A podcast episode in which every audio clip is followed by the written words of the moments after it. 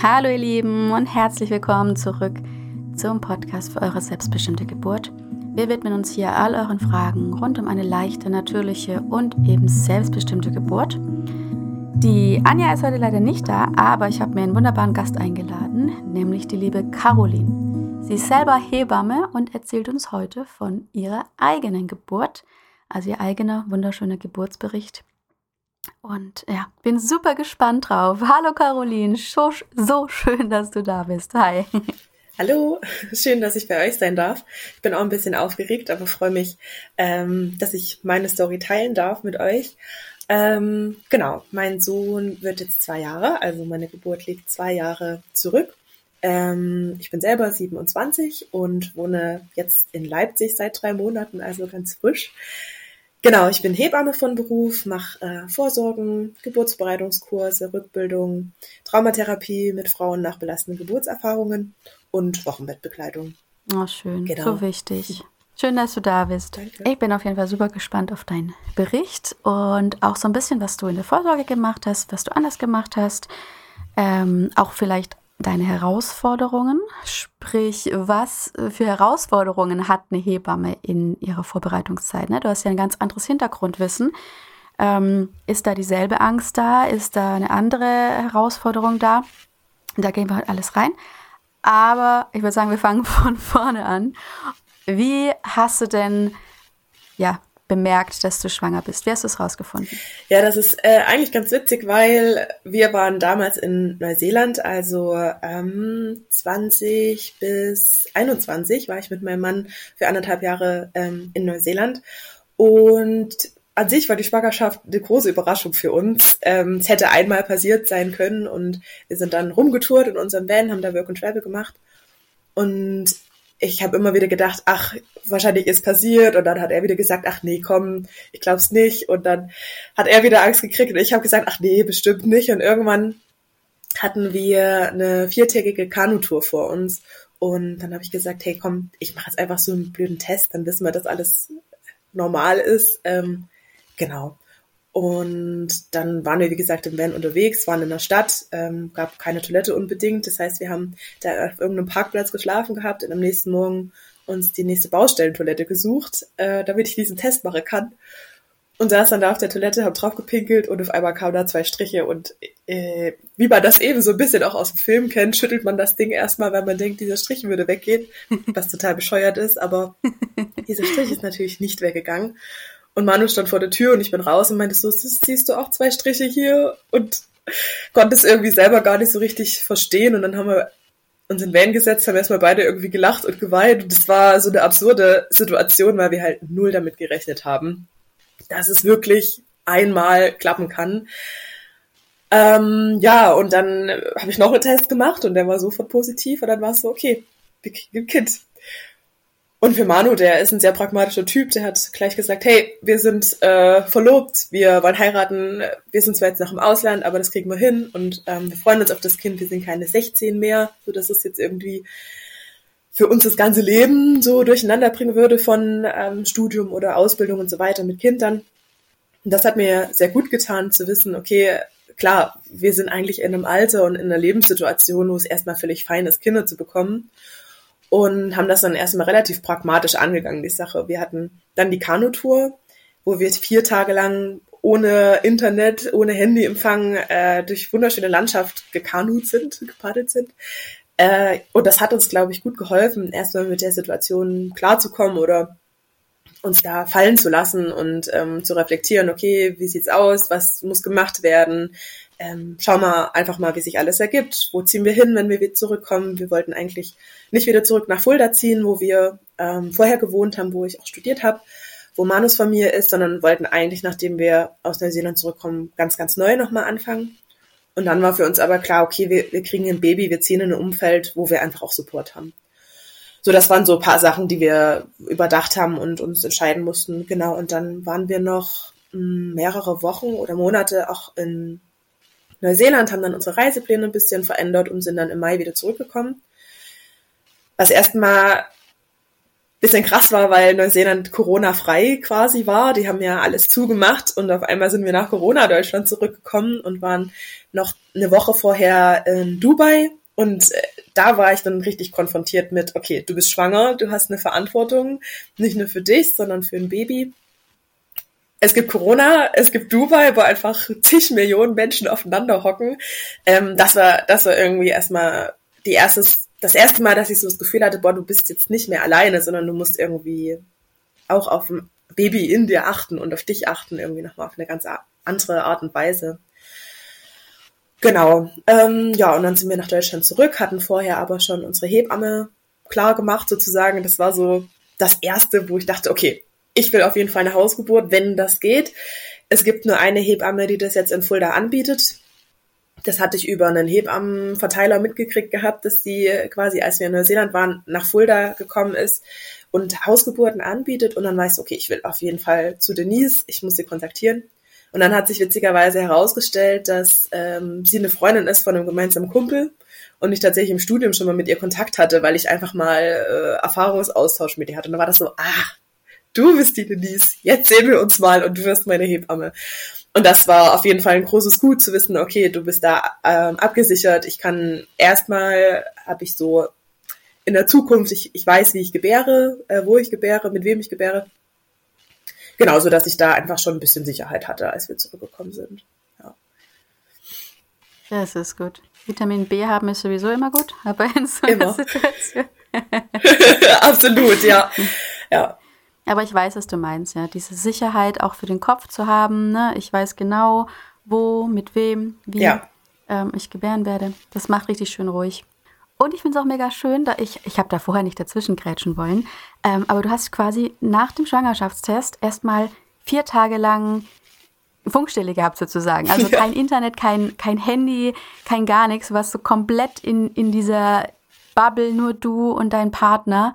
Das ist ja auch mega schön, oder? Also da stelle ich mir auch vor, dass man da so richtig erstmal bei sich und seinem Körper ankommen kann. Oder es kann aber auch unruhig machen, ne? dass man so hibbelig wird, weil man es ja niemandem erzählen kann. Ja, total. Man ist ja dann doch versucht, irgendwie erstmal einer Freundin das zu erzählen ähm, oder nochmal irgendwie eine andere Person, mit der man es austauschen kann, was ich total verstehen kann und habe ich habe auch eine bis zur zwölften Woche gewartet, bis wir es geteilt haben. Auch einfach, weil wir ja dann planen mussten, wie geht unsere Zukunft weiter. Ähm, aber so an sich, das zu haben, dieses kleine Geheimnis nur mit deinem Partner ähm, und da irgendwie erstmal die ganzen Sachen zu regeln, das, ist, das war sehr viel wert, auf jeden Fall. Ja, das glaube ich. Also bei mir war es ja erst, erst genau das Gegenteil. Also Test in der Hand und dann erstmal los googeln. Ja. was brauche ich alles? Äh, was muss ich jetzt, auf was muss ich jetzt achten? Ähm, wo kriege ich eine mhm. Hebamme her? Und natürlich dann auch Angst bekommen mhm. vor der Geburt. Ne? Das war bei mir ein großes Thema diese ganzen Informationen, die da erstmal auf dich einprasseln über ja, Google. Google hat das äh, wirklich die Plattform, die man nicht nutzen sollte. Absolut. Don't Google with Google. Gut, ähm, wo waren wir? Genau, dann wart ihr zurück, oder dann kamt ihr zurück nach Deutschland. Gibt es da irgendwas, das du uns dann aus deiner Schwangerschaft erzählen möchtest? Ne? Wie hast du zum Beispiel deine Vorsorge gemacht? Hast du weitergearbeitet? Mhm. Ähm, Gab es irgendwelche besonderen Herausforderungen? Nimm uns da doch mal so ein bisschen mit rein. Also ich bin zurückgekommen und habe dann auch mich entschieden, nochmal zu arbeiten. Ähm, erstens, weil ich meine Arbeit einfach liebe und ich dachte, okay, wenn ich jetzt da bis November irgendwie rumsitze und nichts mache, habe ich auch nichts gekonnt. Und auch aus finanziellen Gründen, weil ich dachte, okay, dann habe ich einfach nochmal ein bisschen mehr Anspruch auf Kindergeld.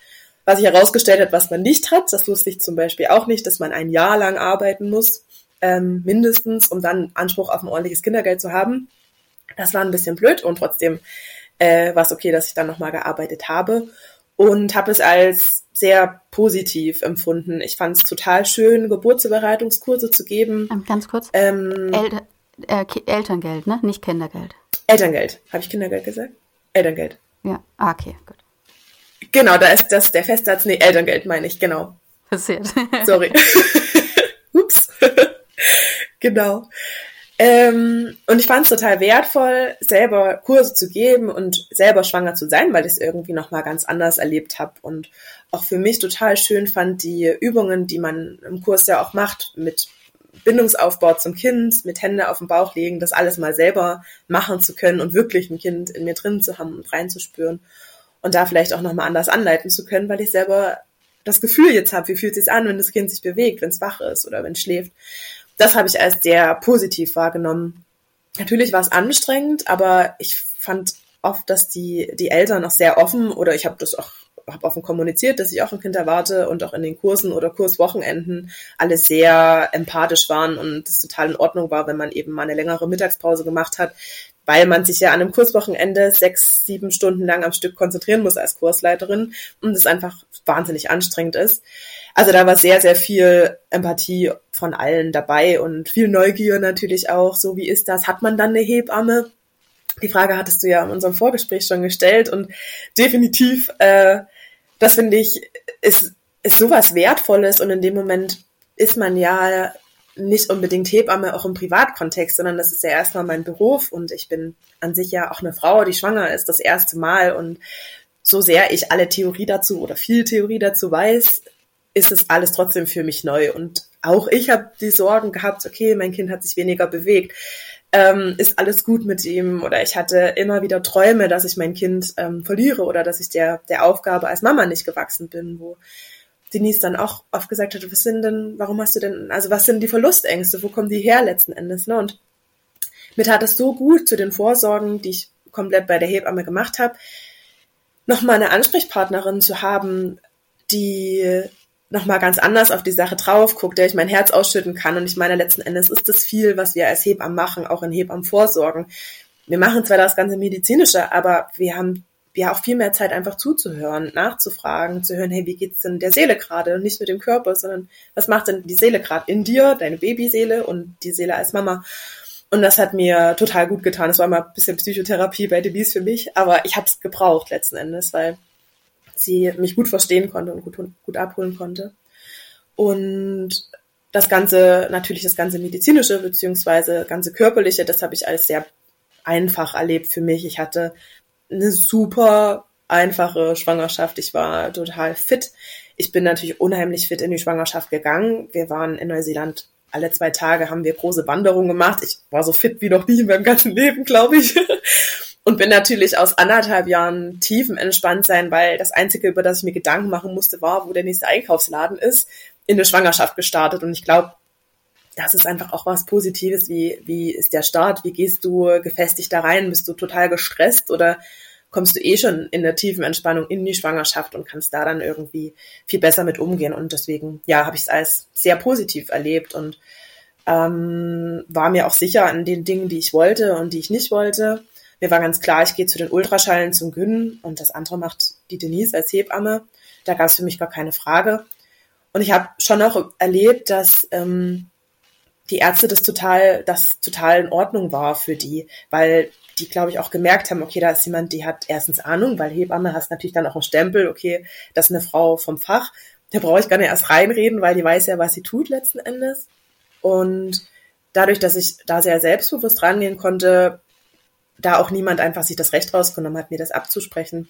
Wo ich manchmal glaube, da ist man als Frau, ohne dass man jetzt vielleicht eine Stempel Hebamme oder Ärztin hat oder so, ähm, oft mehr Gefahr zu laufen, dass, dass man einfach das abgesprochen bekommt, seine Entscheidung. Wenn man sagt, ich möchte außerklinisch gebären oder ich gehe eben nur zum Ultraschall, zum Gyn, ähm, weil man da vielleicht noch ein bisschen die Hoffnung hat, dass die Frau dann doch verunsichert ist und dann doch vielleicht ähm, das macht, was man als Arzt und möchte oder genau. Also will ich nicht pauschalisieren, aber erlebe ich doch immer wieder, auch wenn Frauen sehr gefestigt sind in ihrer Meinung und sie ihre Frau stehen, dass äh, dann vieles möglich ist und wenn es unsichere Personen sind, dass dann halt sehr viel einfach ähm, auch schon mit der Unsicherheit getrieben wird. Genau. Ähm, ja, wo ich auch sehr stolz auf mich war, weil ich schon auch manchmal eine Person bin, die sehr schnell unsicher sein kann mit sich selber oder genauso im Alltag, aber bei den, bei den ganzen Schwangerschaftssachen und Geburtssachen war ich mir einfach total sicher. Natürlich kam von außerhalb, gerade auch als wir gesagt haben, dass es eine Hausgeburt sein soll, wenn es möglich ist, viel Ängste, also natürlich irgendwie die engste Familie, die, die äußert, ach Mensch, habt ihr euch das überlegt und, und was ist denn, wenn da irgendwas passiert und ähm, dann irgendwelche Geburtsgeschichten erzählt. Also auch ich durfte mir die anhören von, na, wenn wir nicht im Krankenhaus gewesen wären, dann wäre mein Kind gestorben und so weiter. Wo ich glaube, dadurch, dass ich diese Geburtsgeschichten kenne und weiß, wie Geburten was bei Geburten passieren kann und auch warum bestimmte Sachen bei Geburten passieren, konnte ich damit relativ gut umgehen. Aber auf der anderen Seite natürlich triggert's ein. Also natürlich höre ich mir das an und denke da trotzdem noch mal eine halbe Stunde im Nachhinein drüber nach, weil du ja in diesem Thema viel offener bist in dem Moment, als wenn du nicht schwanger bist. Ähm, mein Mann war da auf jeden Fall eine große Stütze. Der hat gesagt, hey, ich vertraue dir, Kali, du weißt erstens, was du tust als Hebamme. Ähm, ich, ich bin da voll und ganz mit dabei. Natürlich war er erstmal unsicher, was das Thema Hausgeburt angeht, aber Denise ist ähm, eine sehr tolle Hebamme, eine sehr selbstbewusste Hebamme, die, glaube ich, Manu da viele Ängste nehmen konnte. Ähm, ich war sehr sicher in meiner Entscheidung und wir haben ganz viel ähm, zusammen auch artgerecht äh, das Buch gelesen und ähm, das Hörbuch dazu gehört, äh, was ihm, glaube ich, sehr überzeugt hat, auch von der, von der Sache zurück zum Ursprung und nicht nur, weil wir medizinisch ähm, und auch gesellschaftlich alles mittlerweile leisten können, ist es deswegen gut. Und da, das fand ich total schön, dass er da offen war, sich damit zu beschäftigen, weil das natürlich eine Paarentscheidung ist. Klar, wenn ich als Frau außerklinisch gebären will und mein Partner aber total ängstlich ist und seine Angst ja auch irgendwie auf mich überträgt, natürlich, umso schwieriger ist es. Und da bin ich total dankbar, dass, ja, dass er da einfach so an meiner Seite war, auch in den Gesprächen mit der Familie. Genau. Ähm, ja, Schwangerschaft. So, das war so das Grobe. Es ist, äh, war super stressig, weil wir natürlich angekommen sind, umgezogen sind in eine neue Wohnung, Arbeit angefangen. Manu hat äh, sich nochmal umgeschult, war natürlich die Frage, was er arbeitstechnisch macht. Also die Umstände an sich waren chaotisch wie oft bei den ganzen Schwangeren, die nochmal umziehen müssen oder Haus bauen in Schwangerschaft und Wochenbett. Äh, ich weiß auch nicht, warum das immer in diese Zeit fällt, wenn man schwanger ist. Also das äh, haben wir schon auch so gehabt. Aber dementsprechend schnell ging dann eben auch die Schwangerschaft rum. ja, hat auch seine Vorteile. Ja. ja, aber die meisten fangen ja erst an, äh, sich zu vergrößern, ne? neue Wohnung, neues Haus sanieren und so weiter, weil das Baby kommt. Mhm. Ähm, wir haben das Gott sei Dank vorher geschafft oder vorher gemacht. Sehr ähm, gut. aber ich kann mir halt wirklich vorstellen, dass das schon eine Herausforderung ist. Das könnte bei unserer nächsten Schwangerschaft vielleicht okay. auch kommen. Kann ich dann auch ein Lied von singen. Wäre auf jeden Fall eine gute Rubrik für einen Geburtsvorbereitungskurs. Äh, was macht man, wenn man entspannen will, aber gerade ein Haus baut oder so? genau, die besten Hacks. ja, genau. Ja, mir kreuzt jetzt schon.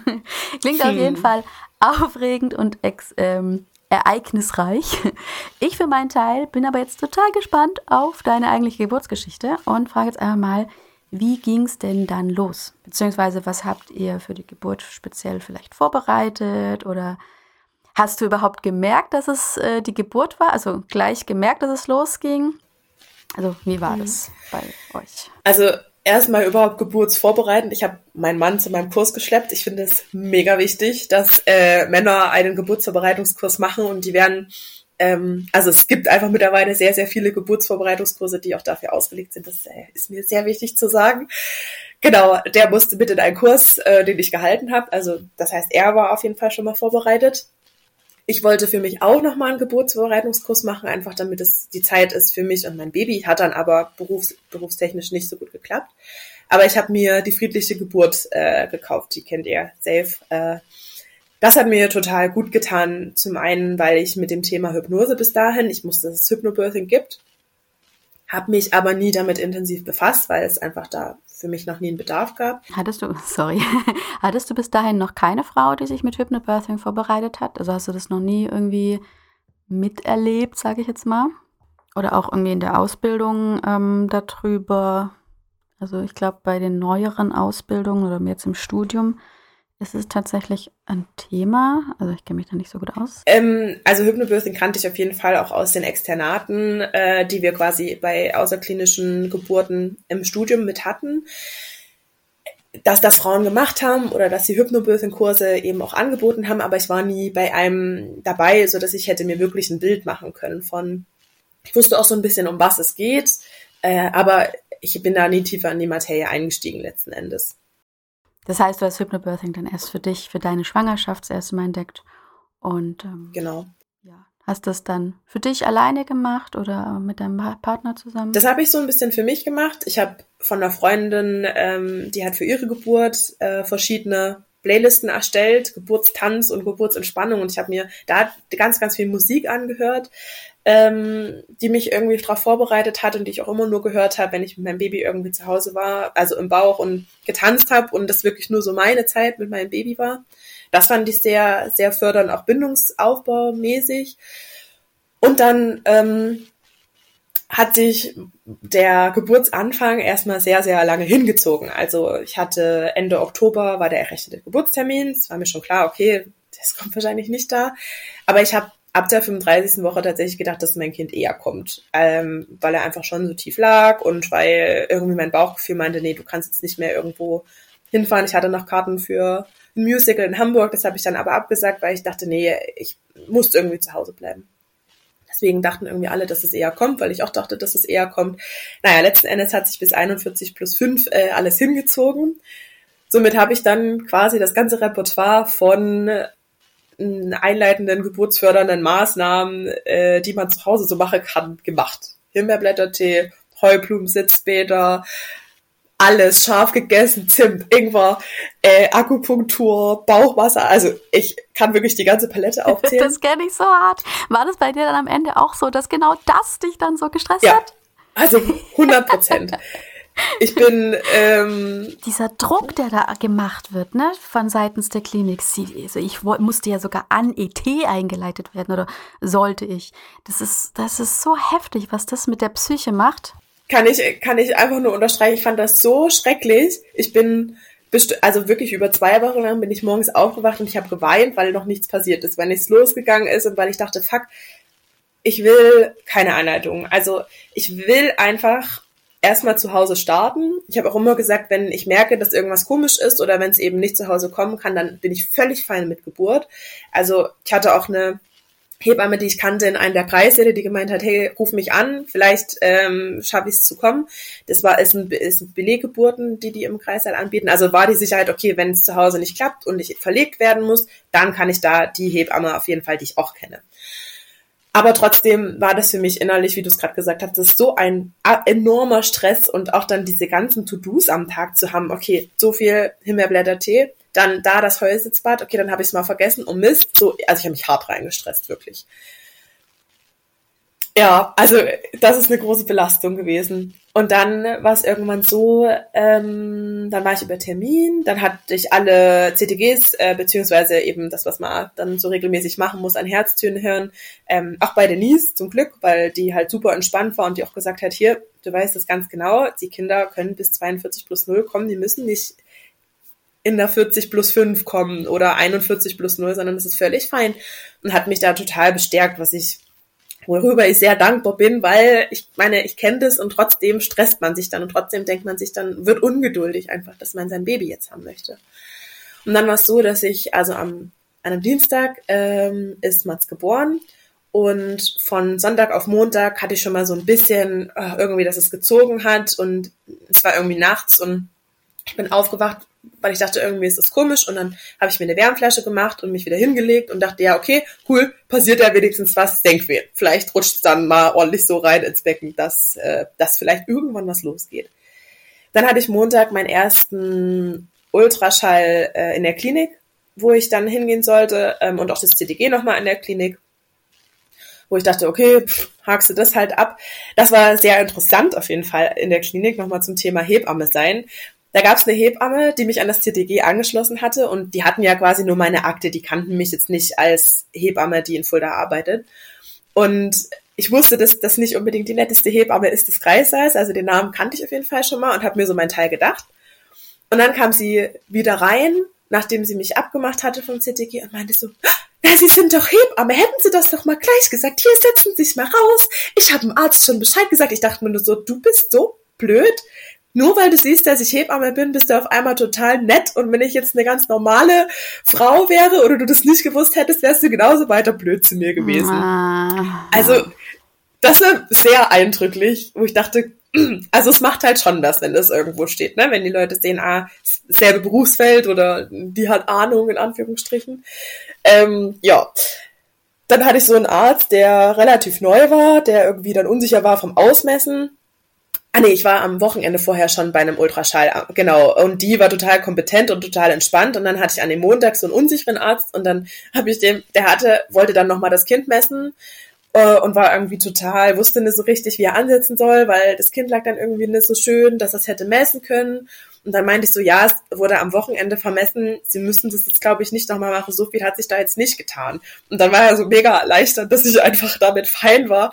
Aber auch da dachte ich wieder, Mensch, das ist so blöd, weil gerade auch mit dem Geburtsgewicht, da wird so viel Druck gemacht, ist zu klein, ist zu groß und es ist halt einfach wirklich so, kann jemand gut schallen und kann das gut messen, dann hast du ein vielleicht in Ordnung, also in vielleicht einen relativ sicheren Wert vom Gewicht oder du hast halt jemanden, der das gerade erst lernt und weiß halt gar nicht so richtig, wie er das am besten sehen kann, dann liegt das Kind noch komisch, dann misst er was komisches und dann ist ein Drama, weil es vielleicht viel zu groß ist oder viel zu klein ist naja, das waren so Erfahrungen, wo ich dachte, ja, ich verstehe, wir sind alles Menschen und ich urteile das überhaupt nicht und jeder muss lernen und der eine kann das besser und der andere das. Ich muss da mal ganz kurz dazwischen grätschen, weil das sagst du ja was ganz Wichtiges. Das, was der Arzt da misst, also Größe vom Baby und das Fruchtwassermenge, sind ja diese typischen Faktoren für eine Einleitung. Ja. Ne, also diese typischen Gründe. Ne, also Baby zu groß, aber eben auch ganz oft zu viel Fruchtwasser. Und dann hast du da einen Arzt, der so unsicher misst und vielleicht was total Falsches misst. Mhm. Ähm, wie würdest du als Hebamme da dran gehen? Also hast du das überhaupt, diese Diagnose zu viel Fruchtwasser? Ähm, kann man das überhaupt wirklich sicher messen, dass da zu viel ist? Ähm, wie, würdest, wie würdest du da dran gehen? Ja, auch schwierig. Ähm, ich meine, es gibt tatsächlich äh, Frauen, wo man das auch tastet über die Leopolds dazu muss man erstmal auch als Arzt Leopolds machen und können, ähm, wo du merkst, boah, der Bauch ist total prall, da ist wirklich viel Fruchtwasser drin, das, was man als Kind tastet, ist viel kleiner. Aber ich finde, das muss man immer in Kombi mit einem Schall machen. Also du kannst dich einfach nur mit einem Gerät auf den Bauch gucken, den Bauch nie angefasst haben. Also das ist so das eine, ne, wenn es um, um zu viel Fruchtwasser geht. Oder auch zu wenig Fruchtwasser merkst du auch, wenn du tastest, äh, einen Unterschied. Und natürlich ist Fruchtwassermenge Sie messen die Depots, die sie sehen können. Das heißt, das Kind liegt in der Position und dann werden die Fruchtwasserstellen ausgemessen, die man da gerade sieht. Und daraus wird eine Fruchtwassermenge bestimmt. Wenn mein Kind jetzt vielleicht aber einen Tag später wieder anders liegt und die messen das Fruchtwasserdepot, die Depots und rechnen das zusammen, dann ist es, kann das wieder eine ganz andere Geschichte sein. Und genauso wie mein Kind trinkt ja das Fruchtwasser und es pieselt wieder ins Fruchtwasser. Also das sind Minimalbeträge und trotzdem können die was ausmachen an der Fruchtwassermenge. Ja, deswegen sehe ich auf jeden Fall die, die Einleitungsfaktoren oder warum eingeleitet wird schon sehr kritisch, dass man das auch als Frau auf jeden Fall hinterfragen muss, weil wenn es nur wenig oder viel Fruchtwasser ist und ich deswegen eingeleitet werde, hat das also gar keine, gar kein Risiko in dem Moment. Wenn ich eine verkalkte Plazenta habe, ähm, die übermäßig verkalkt ist, wenig Fruchtwasser und ein kleines Kind, okay, dann kann ich zusammenzählen. Offensichtlich versorgt die Plazenta mein Kind nicht mehr richtig, weil es bildet zu wenig Fruchtwasser und mein Kind ist halt sehr klein. Aber das sind drei Faktoren, die ich angucke und nicht nur ein Faktor davon. Und dann entscheide ich mich für eine Einleitung, sondern es müssen drei Faktoren zusammenspielen und dann kann ich da eventuell einen Schlüssel draus ziehen und dann kann ich daraufhin handeln. Aber da sind wir viel zu schnell. Und auch da, arbeiten wir viel zu sehr auch mit der Unsicherheit und dem Unwissen von Eltern. Woher sollen die es denn wissen? Man ist doch Gesundheitspersonal, ist doch meine Aufgabe aufzuklären und nicht, die Frau muss informiert in die Klinik kommen und sich dann entscheiden anhand von einem Kriterium, was ich ihr sage. Ja, finde ich sehr. Also erstmal nach den anderen Kriterien noch fragen. Ja, genau, sind drei, alle drei erfüllt. Auch dann heißt es nochmal nachzufragen und zu überlegen, ist es sinnvoll. Ja, und dann einfach nochmal auch messen und nochmal nachhaken. Ich, da gibt es so viele Geschichten, wo einfach viel, viel zu schnell ja irgendwie interveniert wird. Ja, ja, absolut. Und das, wie du sagst, du kennst so viele Geschichten davon, ne? Und das heißt, es ist halt kein Einzelfall, sondern es geht so vielen Frauen so. Und es frustriert mich einfach unfassbar, weil Einleitungsgeburten können wunderschön sein, aber wir pushen einfach von Anfang an in den natürlichen Prozess rein. Und letzten Endes sind es die Frauen, die drunter leiden und die Kinder.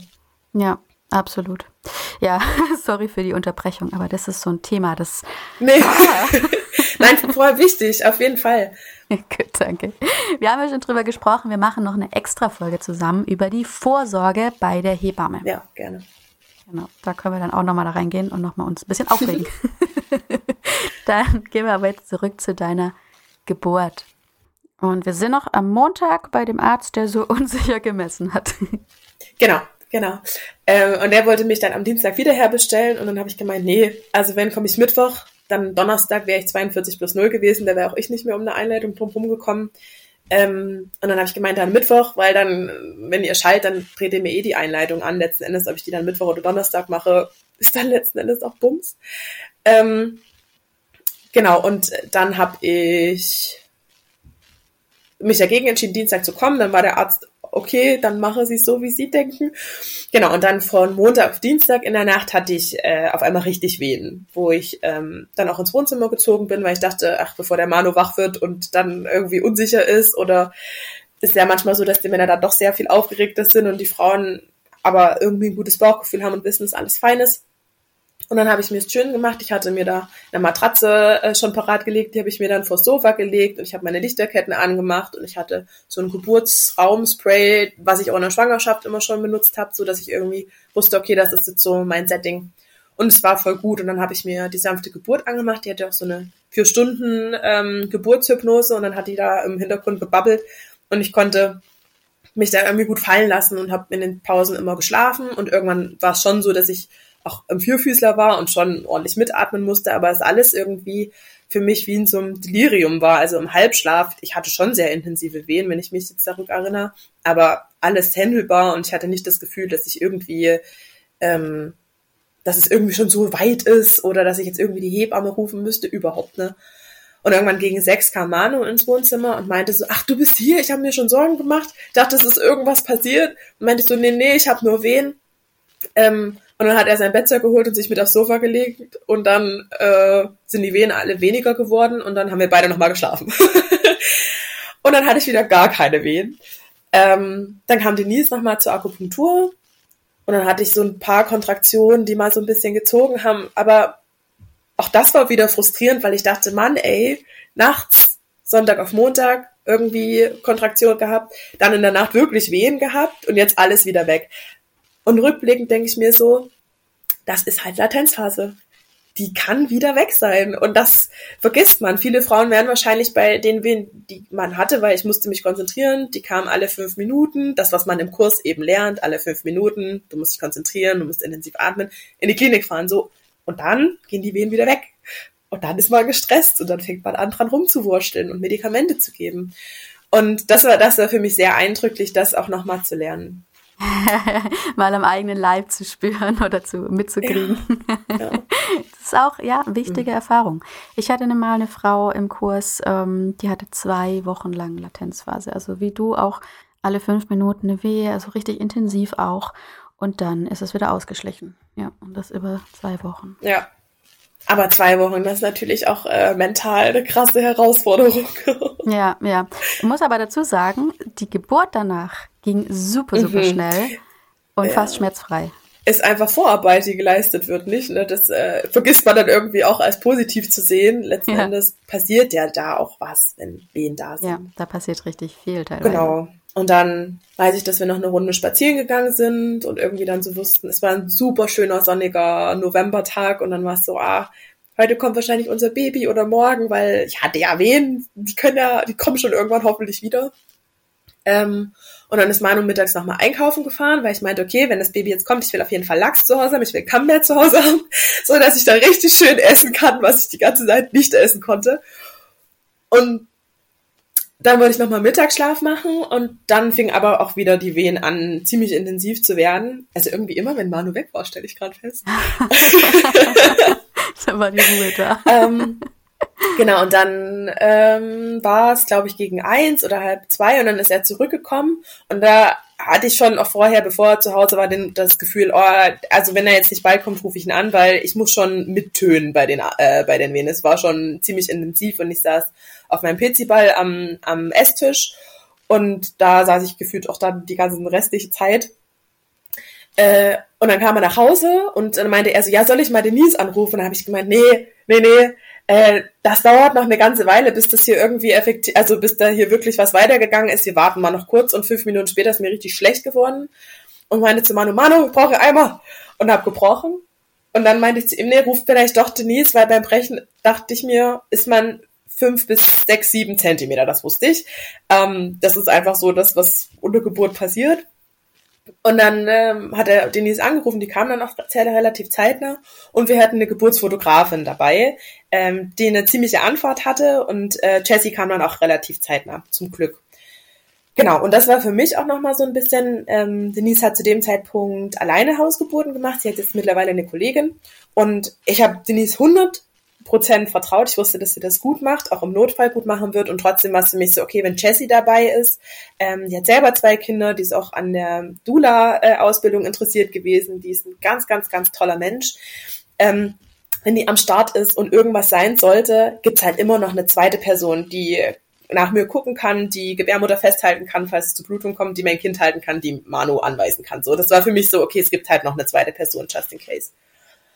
Genau, und dann waren die da und dann weiß ich, dass ich irgendwann zu Denise meinte, Denise, ey, wenn das jetzt noch zehn Stunden so geht, das halte ich auf gar keinen Fall durch. Und dann meinte sie, soll ich mal untersuchen? Und wir hatten ausgemacht, dass sie untersucht, aber mir eben nicht sagt, wie weit ich bin, weil das hat für mich halt eh keine Relevanz, ob ich jetzt sieben Zentimeter bin und noch zehn Stunden brauche oder sieben Zentimeter und drei Stunden brauche, kann man ja nicht vorhersagen. Und dann hatte sie untersucht, hatte nur gemeint, okay, und hatte dann, das hat mir Manu im Nachhinein erzählt, ihm gezeigt, wie viel Zentimeter per Hand, so dass er so ein bisschen up to date war, was, äh, was Sache ist. Und dann habe ich äh, die ganze Zeit wen vertönt und Manu musste äußeren Beckendruck machen. Also das war meins. Kreuzbein war auch gut, aber äußerer Beckendruck und seitdem ist das auch das, was ich in den Geburtsbereitungskursen immer noch mit reinnehme, war der Gamechanger für mich. Kannst du uns das kurz erklären? Ähm, genau, also der Partner oder Hebamme oder wer auch immer äh, geht auf den Hüftknochen, oben, wo man eben die Hüfte merkt und von außen mit richtig, richtig viel Druck, Druck geben. Das öffnet sozusagen das, den Beckenausgang einfach, klar, weil du hier oben zusammendrückst. Und ähm, dadurch, dass ich das Gefühl hatte in den Wehen, die sind so, die, da geht man so auseinander, das ist so ein, so ein krasser, so eine krasse Welle letzten Endes, ja, die in einem drinne ist, hat mir einfach total geholfen, diesen Gegendruck oder auch von, von der Seite einfach festgehalten zu werden mit ordentlich Druck ähm, um nicht das Gefühl zu haben, man platzt so nach außen hin. Man ist so irgendwie, ja, frei. Das ist genau, ja auch das, das, so eine Kraft, das ist äh, ja, enorm. voll. Also das äh, kann mir gut vorstellen, dass man da so ein bisschen gehalten werden möchte einfach. Ja. Ich habe mir da diese Kraft damals, die da durch den Körper geht, visualisiert ähm, und habe mir vorgestellt, ein Fluss geht durch mich durch. so eine, die wird dann so einer Schlammlawine. mit richtig Baumstämmen und Autos, die da schwimmen. Also so richtig mir vorgestellt, das ist diese Kraft, die ich gerade spüre. Ja. Das hat einfach mental total geholfen. Ja, voll. Und es war ja auch wirklich komplett schmerzfrei bei mir. Also ich hatte keine Schmerzen, aber ich kann mir auf jeden Fall vorstellen, dass das sehr hilft, so seitlich begrenzt zu werden, wie so ein Fluss durch, ja. durch das Halten. Ja, absolut. Ähm, das hast du schön gesagt mit dieser, dieser Schlammlawine, voll. Ähm, ich hatte schon das Gefühl, also ich hatte schon, ich kann nicht sagen, dass es keine Schmerzen waren. Ich fand schon, aber ich finde, Schmerz ist halt irgendwie so ein Wort, was man immer mit Kopfschmerzen und Bauchschmerzen verbindet oder irgendwie so einem ekligen Schmerz. Ja, ja. Ähm, es gibt eine nette Definition, die sagt, Schmerz ist ein unerwünschtes, nicht näher definiertes negatives Empfinden. Uh, schöne, also schöne, schöner Satz, ja. das gefällt mir. Wenn man das auf Wehen jetzt ummünzt, dann ist der große Unterschied wahrscheinlich, dass eine Wehe ist ja nicht unerwünscht, ne? Ja. Das heißt, während ich bei normalen Schmerz eigentlich das Schmerz weg haben möchte, weil mein Körper mir sagt, da ist was falsch, ist bei einer Wehe das ja genau das, was ich möchte. Also die Wehe ist ja mein bester Geburtshelfer, ne? Der hilft mir ja. Die Wehe oder der, der Wehenschmerz, was auch immer, ist ja dafür da, dass ich mein Baby bekomme. Und das will ich ja. Deswegen muss ich bei dieser Art von Schmerz in Anführungszeichen nicht leiden. Voll. Ich glaube, da hat auch ganz, ganz viel einfach mentale Arbeit zu tun. Ne? Deswegen denke ich mir immer, Geburtsbereitungskurs schön und gut, aber letzten Endes mental sich vorzubereiten, eben darauf einzulassen, wen Schmerzen sind halt nicht die Standardschmerzen, die wir kennen und haben, sondern die sind ja, zielgerichtet, die sind produktiv, die haben eine Pause, die müssen wir nutzen, da müssen wir in die Entspannung kommen. Und wenn ich mir das auch immer in der Geburt immer wieder sage, dann hat das natürlich einen positiven Effekt auf mich. Ne? Wenn ich mir immer wieder sage, okay, mein Baby, das geht nach unten, mein Baby macht den Muttermund auf, mir das. Ja, klassische Visualisierung, ne? Ist ja auch in der ge mentalen Geburt. Genau, das, die sagt das in der Hypnose, ja, das Baby genau. rutscht runter, dies, das Ananas und die sagt auch in der Eröffnungsphase, dass du einen roten Hintergrund dir vorstellen sollst und einen schwarzen Punkt und der wird immer größer, größer, größer in der Wehe und dann bei der nächsten Wehe wird er auch wieder größer, größer, größer und dass irgendwie diese Kombi aus schwarz und rot mit unserer Psyche was macht, keine Ahnung, kann ich nicht erklären, aber letzten Endes Psychosomatik, dass die Psyche und der Körper zusammenhängen, das ist ja jetzt das sind ja jetzt keine Breaking News. Und dass, wenn ich mir vorstelle, dass mein Muttermund aufgeht und das Köpfchen da drauf drückt, dann wird das auch passieren. So, die, der Energie folgt der, nee, irgendwie so Energie folgt der Aufmerksamkeit. Ähm, genau. Und ich hatte, das habe ich noch vergessen zu sagen, mir als äh, Geburtsvorbereitung überall so äh, Klebezettel hingepappt mit so Affirmationssätzen, äh, mit du bist weich und du bist die Göttin der Geburt und du schaffst das und all sowas. Ja, perfekt. Und das fand das ist meine Playlist, meine Geburtsplaylist, Birthing Goddess. ja, genau. und die habe ich natürlich auch unter Geburt gesehen, weil die war ja in meinem Zuhause. Und das heißt, wenn ich auf Toilette gegangen bin und wieder zurückgestiefelt bin, dann hatte ich die kurz auf Augenhöhe, habe die kurz gesehen, wusste genau, was auf dem Zettel steht. Und das Unterbewusstsein, das macht ja trotzdem ganz viel Arbeit so. Und ja, finde ich auch einen sehr, fand ich auch irgendwie sehr positiv für mich, das noch zu haben. Genau. Und dann war es irgendwann so, dass ich äh, das Gefühl hatte, dass der Druck schon noch relativ groß ist. Ich hatte nicht das Gefühl, dass ich den Druck nicht aushalte und dass ich mega mitdrücken muss und war am Vierfüßler. Und Denise hat auch irgendwann gesagt, okay, du kannst dem Druck auch gerne nachgeben und hat mich da so ein bisschen angeleitet, ähm, weil ich in dem Moment das auch nicht mehr, also so, ich finde dieser Übergang von Atmen, Atmen, Atmen und du hast dich irgendwie eingegroovt zu, ah, jetzt kannst du mitschieben, jetzt kommt dein Baby irgendwie, jetzt ist es wieder ein ganz anderes Setting, weil jetzt rutscht durch den Geburtskanal. Das war für mich super schwer. Also mich da fallen zu lassen und zu sagen, okay, mein Kind kommt jetzt tiefer. Äh, da fand ich Übergangsphase war voll anstrengend mental für mich. Übergangsphase ist für viele Frauen ähm, gerade mental eine große Hürde, ne? Ja, ganz schwierig. Da musst du so gut abgeholt werden und dich auch drauf einlassen. Also ich hatte schon das Gefühl, ich werde gut abgeholt, aber ich konnte mich einfach nicht drauf einlassen. Und wenn ich die Geburtsbilder im Nachhinein gesehen habe, habe ich, äh, also war Mats auch super lange auf Beckenboden und wir haben rumgeturnt, dass er quasi um die Kurve, sagen wir so schön, kommt, also das Hinterhaupt wirklich durchschneiden kann ähm, und geboren werden kann. Und ich habe auf den Bildern sieht man immer schon in der Wehe, dass, dass man so ein bisschen Haare sieht, aber ich weiß, dass ich auf jeden Fall eine halbe Stunde, dreiviertel Stunde da noch rumgeorgelt habe und nicht effektiv mitschieben konnte. Und die größte, die größten Ängste in dem Moment waren, oder die Gedanken waren so, oh Gott, dieses Kind, ich kann es jetzt nicht mehr aufhalten, das kommt jetzt und ich bin jetzt gleich eine Mama und habe ein Baby. Das kriegen wir doch niemals hin, der Mann und ich. Wir kriegen doch kein Kind. Also äh, noch ah, großgezogen.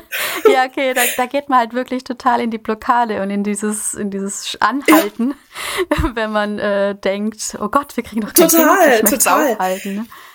Also eine ganz, auch ein ganz komischer Gedanke, weil die ganze Geburt, also die ganze Geburt vorher und dieses Warten auf ihn und dann da atmen und alles funktioniert und es hat mir ewig gedauert. Also irgendwie mittags hatte ich ja dann effektive Wehen und halb acht abends ist er geboren. Also es lief ja total gut und dann kriege ich so eine, so eine Panik.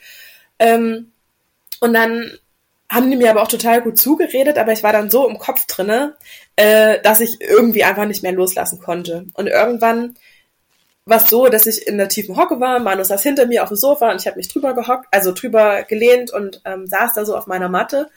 Und äh, wir haben Herztöne gehört und dann, die waren immer total schön und ich meine, Geburtsphase müssen die nicht immer wunderschön sein, das ist ja auch einfach anstrengend fürs Kind. Und habe die aber gehört, wie sie eben langsam sind und sich dann wieder erholen. Und dann weißt du, okay, Caroline, du kannst jetzt in deiner Angst da bleiben und denken, ja, ich drücke jetzt nur so halbkräftig mit, sondern du musst jetzt dein Kind hier rausschieben und dann hast du es und dann hast du es gepackt.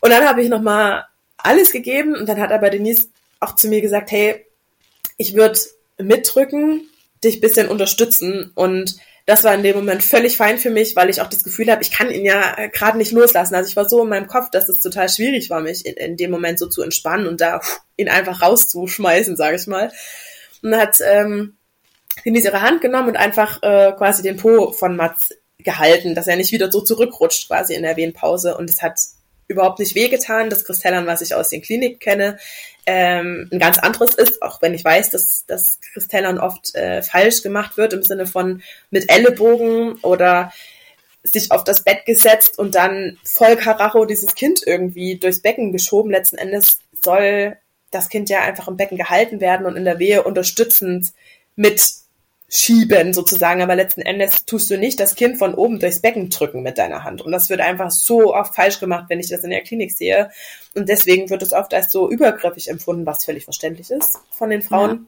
Ja. War aber total dankbar, das, dass. Das Kristellern, das Kristellern, das man in den Kliniken erlebt, das ist ja auch gar nicht das echte Kristellern, wie es mal nee. erfunden wurde, ne? Ja, das echte Kristallon ist ja nur das, was Denise bei dir gemacht hat, nämlich einfach nur den Po festhalten, damit es eben in der Wehenpause nicht zurückrutscht. Mhm. Und ich frage mich da wirklich oft, warum man das in den Kliniken zu sowas Schrecklichem und, und Schmerzhaften und sowas, sowas Übergriffigen hat ausarten lassen. Weißt du da was, warum das so ist? Das weiß ich nicht. Ich kann irgendwie immer nur vermuten, dass, dass man es halt als Assistenzarzt dann sieht, falsch sieht und macht und letzten Endes das ja oft auch in Situationen gemacht wird, wo es VE, also Saugglocke benutzt wird oder die Kiwi benutzt wird, ähm, die Herztöne nicht mehr so schön sind und ganz ehrlich, Geburtshelfer haben viel Wissen und viel Können und sind auch sehr cool in, in, in stressigen Situationen, aber in dem Moment denkst du dir auch, okay, Kind muss jetzt kommen, egal was so. Und dann handelt man oft einfach vielleicht auch ein Stück weit aus Panik heraus und äh, macht halt nicht unbedingt richtig. So, das ist so, dass ich habe ich keine Studien zu und keine Facts, aber das ist so das, wie ich mir das immer erkläre, dass es schon auch manchmal eine Panikreaktion ist und ein falsch erlernen, weil falsch abgeguckt. Und wer zeigt dir dann wirklich in der Geburtshilfe, wie es richtig funktioniert. Letzten Endes als Assistenzarzt bist du immer nur am Ende einer Geburt mit dabei. Du siehst immer nur, wie kommt das Kind raus. Du siehst immer nur, die Kristellern, die ziehen Saugglocke oder es kommt mal spontan raus, wenn du Glück hast.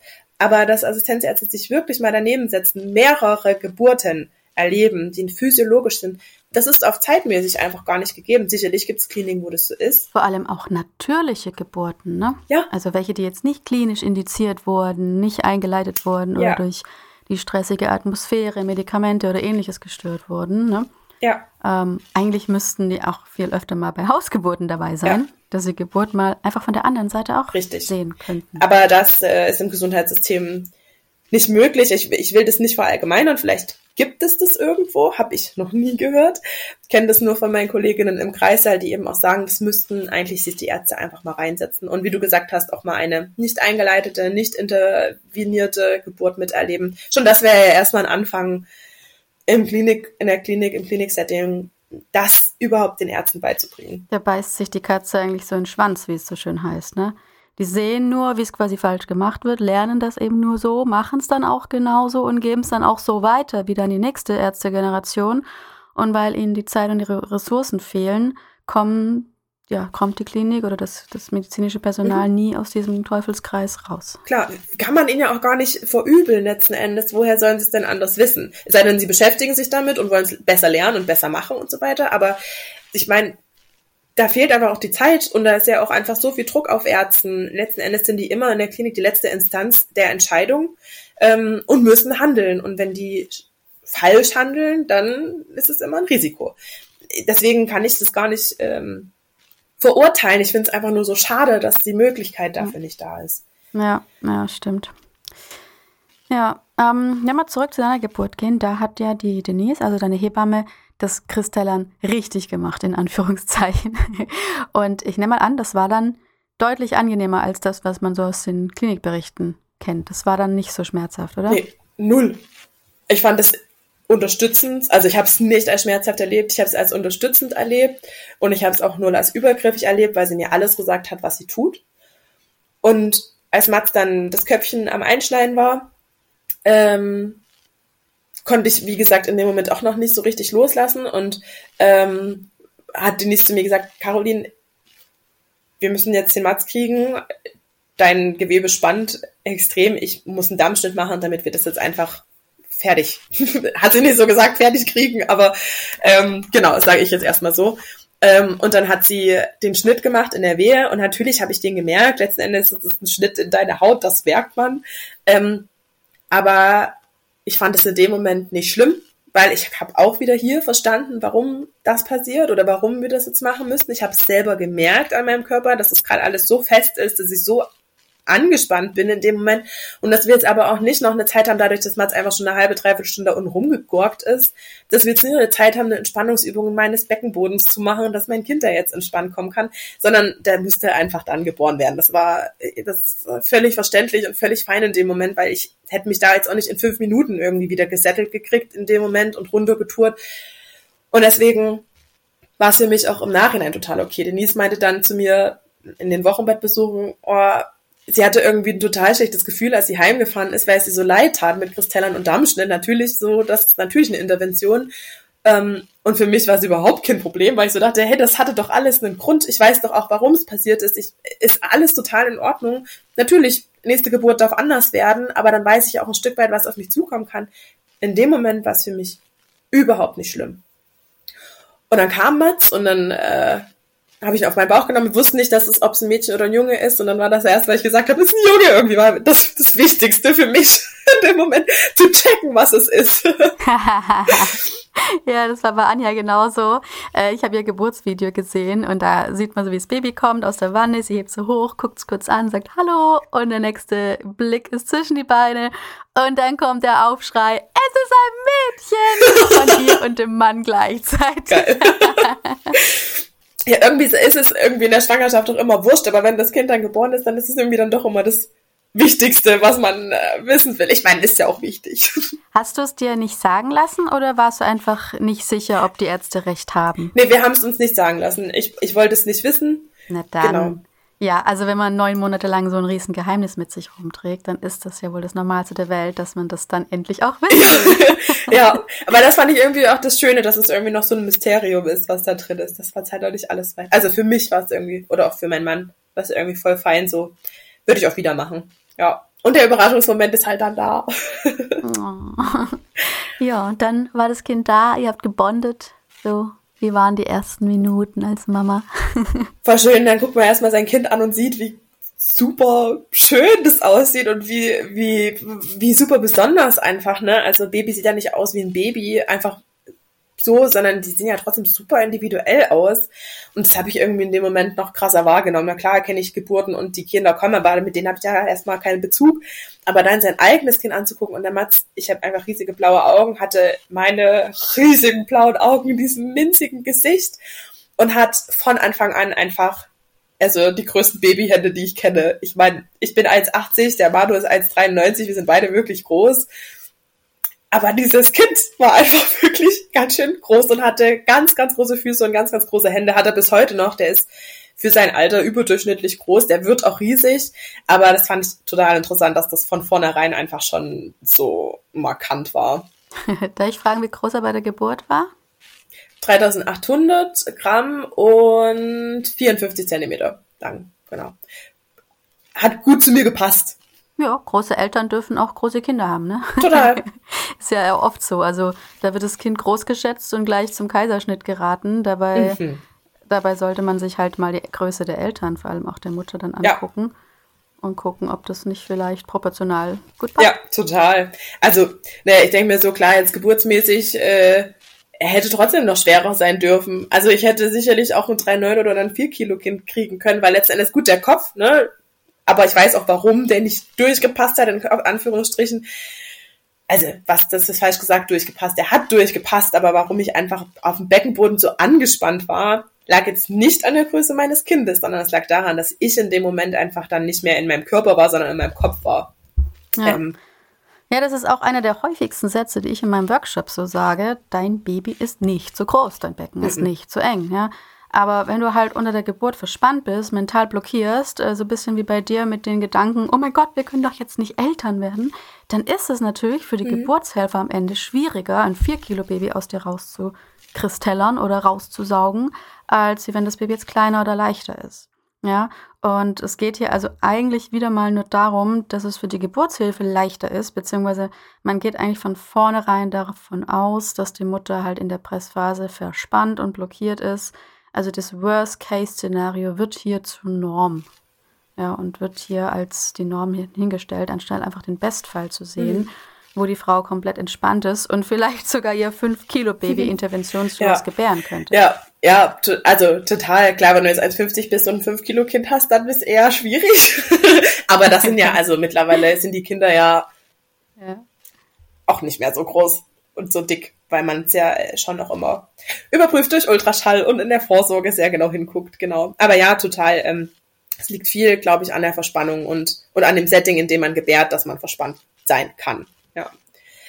Genau. Und dann haben wir gekuschelt und gebondet und dann ähm, hatte ich eine relativ verstärkte Plazenta-Lösungsblutung. Äh, ähm, war mir aber irgendwie auch schon klar, und das hatte ich aber auch mit Denise abgesprochen, weil ich äh, auch eine sehr starke Periode habe, ziemlich schnell blaue Flecken krieg, habe ich ähm, abklären müssen noch in der Schwangerschaft, ob ich ähm, eben zu Blutungs, äh, verstärkter Blutung neige haben, wurde nichts festgestellt, deswegen war Hausgeburt auch nicht ausgeschlossen, aber ich hatte das natürlich auf jeden Fall im Hinterkopf. Und dann habe ich auch zu Denise gesagt, hier ist es völlig okay für mich, drei, drei Einheiten Oxy in dem Moment, weil dann, ich hatte überhaupt keine Lust, dann im Nachhinein noch in die Klinik zu müssen, wegen einer verstärkten Blutung oder wegen Adonie oder was weiß ich. Deswegen war das dann völlig fein für mich. Ähm, und dann kam die Plazenta auch ganz gut und dann das Nähen, das kann man einfach nicht verherrlichen, das ist einfach scheiße. Also nähen, ob Lokalanästhesie oder nicht, Geburtsverletzung ist ein empfindliches Gebiet da unten. Und natürlich schüttest du Oxytocin aus und hast dein Baby und bist erstmal abgelenkt. Aber so ein Darmschnitt zu nähen dauert natürlich auch eine ganze Weile. So. Aber ähm, war irgendwie trotzdem ein witziges Setting, weil Jessie hat dann die Taschenlampe gehalten. Also war irgendwie dann die Lampe, die Stirnlampe, die Denise hatte, war dann irgendwie die Batterie alle und dann hat äh, hatte sie noch eine andere Lampe dabei und die hat Jessie dann gehalten und Denise hat genäht und Manu hatte dann Mats, weil ich irgendwie mich anderweitig äh, ablenken musste in dem Moment. Ähm, genau, und das, aber das schönste Gefühl war, als wir einfach dann komplett fertig waren, dann habe ich mich hoch aufs Sofa gelegt. Wir haben Pizza bei unserem äh, Dorf-Pizza-Menschen bestellt gehabt und haben erstmal richtig geil Pizza gegessen mit Baby auf dem Bauch. Du hattest es geschafft. Ich habe mich gefühlt wie eine absolute Göttin, wie ich habe es gerockt und also also dieses Gefühl danach ist ja wohl das ist ja wohl Droge hoch 10. Also würde ich immer wieder nehmen. absolut. Dieser Hormonrausch ist gigantisch, absolut. Eins meiner ersten Sachen nach der Geburt, die ich gedacht habe, war übrigens auch, oh mein Gott, die Menschheit liegt komplett falsch. Wir sind das starke Geschlecht. ja, oh, auf jeden Fall. also das bezweifle ich ja absolut nicht. Doch, doch, also ich denke auch, was wir Frauen leisten, immer wieder, ähm, sei es Kinder bekommen, sei es Kinder großziehen, weil es ist ja nach wie vor einfach noch so, nicht bei allen, aber trotzdem noch beim größten Teil der Bevölkerung in Deutschland, dass die Frauen die Care-Arbeit zu größten Anteil, äh, Teilen machen, ähm, Kindererziehung stillen, Flasche geben, nachts aufwachen und das machen wir Frauen dann doch denke ich, tendenziell öfter als die Männer, weil klar, irgendwann sind die wieder arbeiten und wir Frauen sind dabei. Also ich finde, wir sind krasse, krasse Phänomene als Frauen und was wir für Energiekapazitäten haben und Ressourcen ist schon abnormal. Ja. ja. Oder haben müssen. genau. Das war die Geburt. So war das. ähm, zum Nähen auch noch kurz ich glaube, das macht auch was mit dir, wenn du das einfach zu Hause mit deinem Baby auf dem Arm haben kannst, als wenn du da jetzt im Krankenhaussetting bist und vielleicht sogar noch äh, dazu in einen anderen Raum musst. Voll. Also ich kann viel ehrlicher kommunizieren einfach auch. Ne, ich habe dann schon noch zu Denise gesagt, das ist richtig scheiße, was du jetzt hier gerade machst und es tut einfach mega weh. Ähm, das würde ich wahrscheinlich bei einem Arzt nicht so nicht so kommunizieren oder ähm, oder mal kurz sagen, Alter, wann bist du endlich fertig? Ne? Das, das würdest du in der Klinik nicht machen, weil da sitzt irgendein äh, Gyn vor dir, den du nicht kennst, den du vielleicht bei der Geburt mal kurz gesehen hast, ähm, der dann da näht und konzentriert ist, mit dir spricht und dann liegst du da und denkst dir so, okay, wann ist er fertig? Es tut mega weh, wann ist er fertig? Und es macht natürlich auch was, wenn du ehrlich kommunizieren kannst und sagen kannst, dass das jetzt gerade sehr uncool ist, was da passiert. Ja, ja, da hat man so ein bisschen Hemmungen bei Fremden, dann auch noch bei Männern. Ja, verstehe voll, was du meinst. Ah, ja, auf jeden Fall eine wunderschöne Geburtsgeschichte, Caroline. Vielen Dank dafür. Ich fand sie vor allem sehr, sehr lehrreich und sehr hilfreich. Wir hatten Kristellern, Dammschnitt und ähm, Oxygabe, alles bei einer Hausgeburt und alles als selbstbestimmte. Und ähm, ja, du wusstest immer, warum du das jetzt möchtest oder brauchst. Du bist vollkommen fein damit. Und ich finde, dieses Mindset finde ich absolut gigantisch. Genau das ist das, wo wir eigentlich immer hin möchten. Ähm, wenn etwas nachher nicht so läuft, wie wir es uns gewünscht haben, dann nicht zu verzagen und sagen, oh mein Gott, mein Körper hat es nicht drauf, ich habe es falsch gemacht, ich bin hier jetzt schuld, ähm, dass ich so blockiert bin und so weiter, sondern einfach fein damit zu sein, zu sagen, hey, ich habe mich gut vorbereitet, ähm, aber es sollte jetzt nun mal nicht so sein und ich bin jetzt glücklich und dankbar für diese Unterstützung, die ich hier bekommen kann und nehme das an und ich weiß warum und beim nächsten Mal wird es vielleicht anders und ich arbeite dran. Und das finde ich super, super toll. Vielen, vielen Dank, Caroline. Und möchte dir jetzt zum Schluss noch gerne das Wort überlassen. Gibt es denn irgendetwas, das du den Frauen, die gerade zuhören, noch mitgeben möchtest?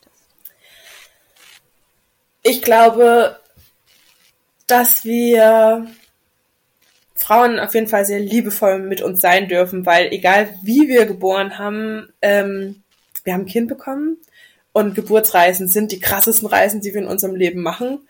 Ob das ein Kaiserschnitt ist, eine Sauglocke, eine spontane Hausgeburt zu Hause, ist völlig egal. Es sind krasse Ereignisse, die wir durchleben und die machen was mit uns als Frauen und manchmal sind wir so ungnädig mit uns oder so verurteilen, dass wir denken, oh, ich habe es nicht alleine geschafft oder äh, ich habe meine Hausgeburt nicht geschafft, die ich gerne gehabt, weil es war eine Verlegung oder ähm, ich hatte nur einen Kaiserschnitt im Sinne von das so schlecht reden und das ist so schade, weil es ist, überhaupt eine, wir sind so krass, dass wir ein Kind wachsen lassen können, produzieren können letzten Endes, dass wir gebären können, dass wir durch so wahnsinnige ähm, Situationen gehen können und trotzdem nicht die Nerven verlieren. Also Hut ab vor allen Frauen, das ist einfach krass. Absolut. Absolut. Das unterschreibe ich voll und ganz. ja, Caroline, vielen, vielen Dank, dass du da warst, dass du uns deine Geschichte erzählt hast. Das ist super, super wichtig immer. Und ähm, ich freue mich jetzt schon total auf die nächste Folge, die wir dann hier in ein paar Wochen haben werden, kommen wird. Ähm, nämlich, wie die Schwangerschaftsvorsorge bei einer Hebamme aussehen kann wenn man sich eben dazu entscheidet, nicht oder nur teilweise zum Frauenarzt zu gehen.